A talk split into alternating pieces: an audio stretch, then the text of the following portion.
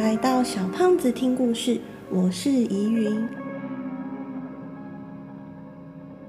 今天要跟大家聊聊的是自由书写。接下来在这个频道里会有一个关于自由书写的系列，嗯，欢迎你们拿起纸，拿起笔，跟我们一起用纸笔梳理你的生活，梳理你的灵魂。嗯，自由书写是什么呢？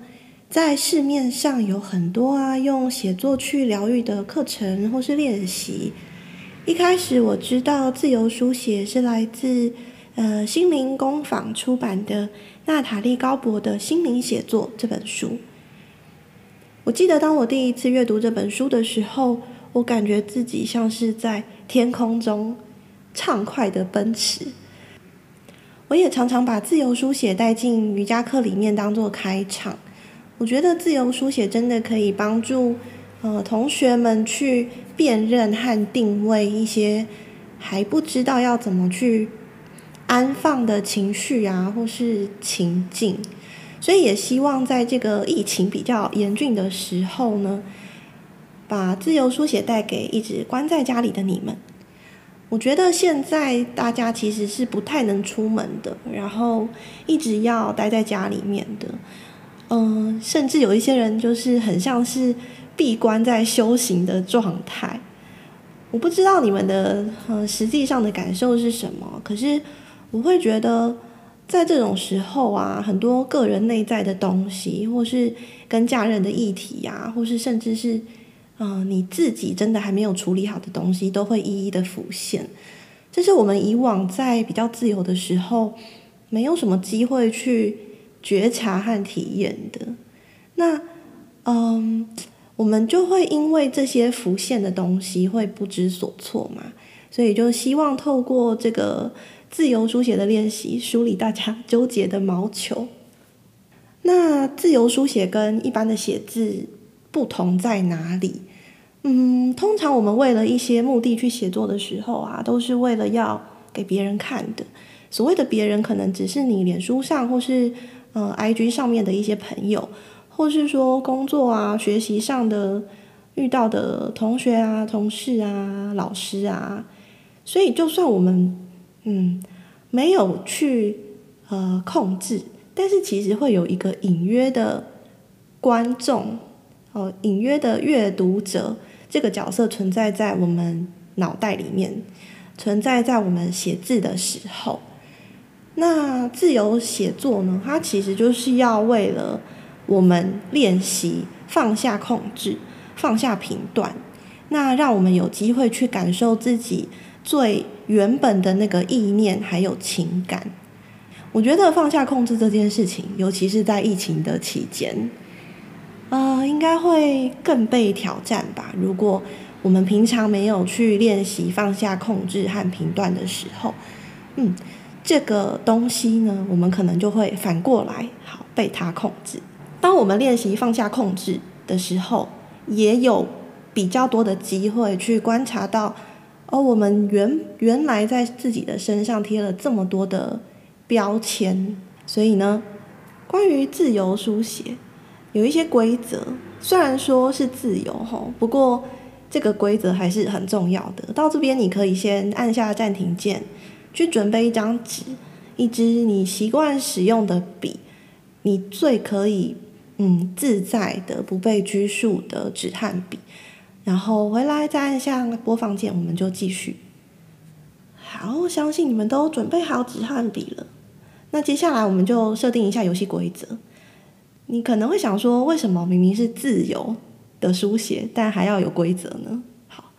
因为呢，其实我们的心啊跟手要连成一条线，这中间的阻碍会是什么？会是我们的脑袋，因为我们的脑袋就会一直很想要去呃掌握一切，所以这些规则是非常重要的。好，无论发生什么事情啊，在这个自由书写的旅途上啊，你要记得你是独一无二的，请你要完全尊重，还有完全的嗯涵容，学习涵容。啊、你的旅程上发生的一切，根据《心灵写作》这本书里面，他写了几个规则。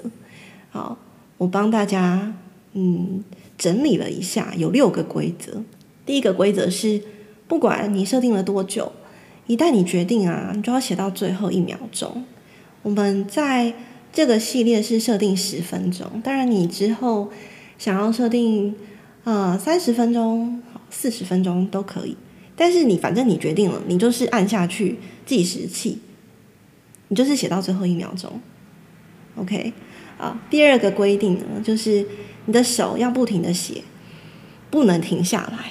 那如果你中间突然脑袋一片空白，然后不知道要写什么，或是你一开始就脑袋一片空白，我有一些学生会写说，啊，我不知道我要写什么，我真的不知道，我就是不知道，我什么都不知道，我不知道关于我的一切，反正你就是，嗯，你就把它写进去，一直写，一直写，重点是，啊，看看你这样子写下去会发生什么事情。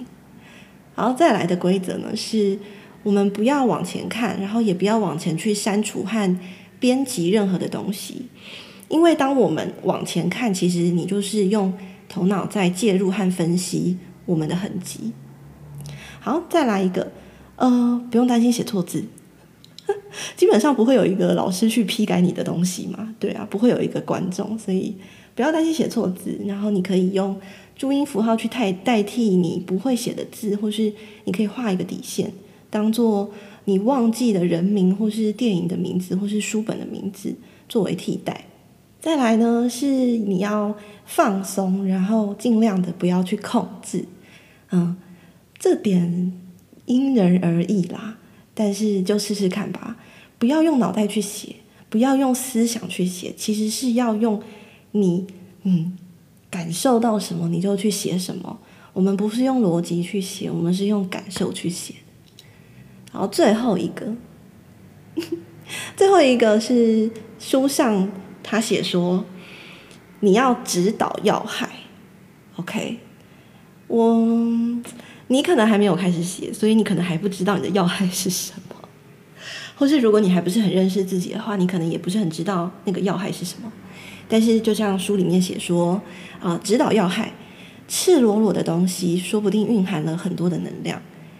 请你一头栽进去。我觉得这个、这个、这条规则非常考验我自己的，呃，非常考验我，我对我自己是不是勇敢的，我对我自己是不是真诚的，我对于我自己是不是可以一头栽进去的。我觉得这也非常的、非常的刺激。好，那接下来呢，我会念一段文字，当这一段文字一结束。那这一集的 podcast 也会停止下来，请你在结束的时候马上拿起你的笔，按下十分钟的计时器，开始你的自由书写。OK，准备好了吗？那我今天呢要念的文字段落是《心灵写作》这本书的四十四十八页，标题是“初始的意念”。如果你有听到打雷的声音的话，对。我们这边快要开始下雨了，我觉得呃这一个段落啊，我是跳着念的。那这个段落非常适合当做自由书写的开头和介绍。我非常推荐你们在网络上买这本书回家念。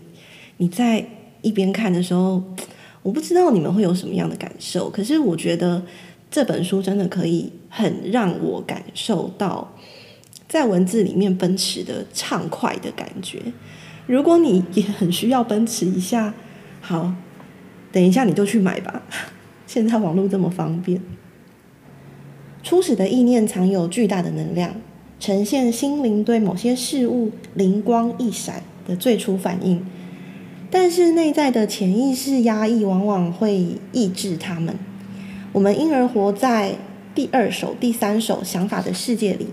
思索再思索，再三的远离了和初始灵光的直接联系。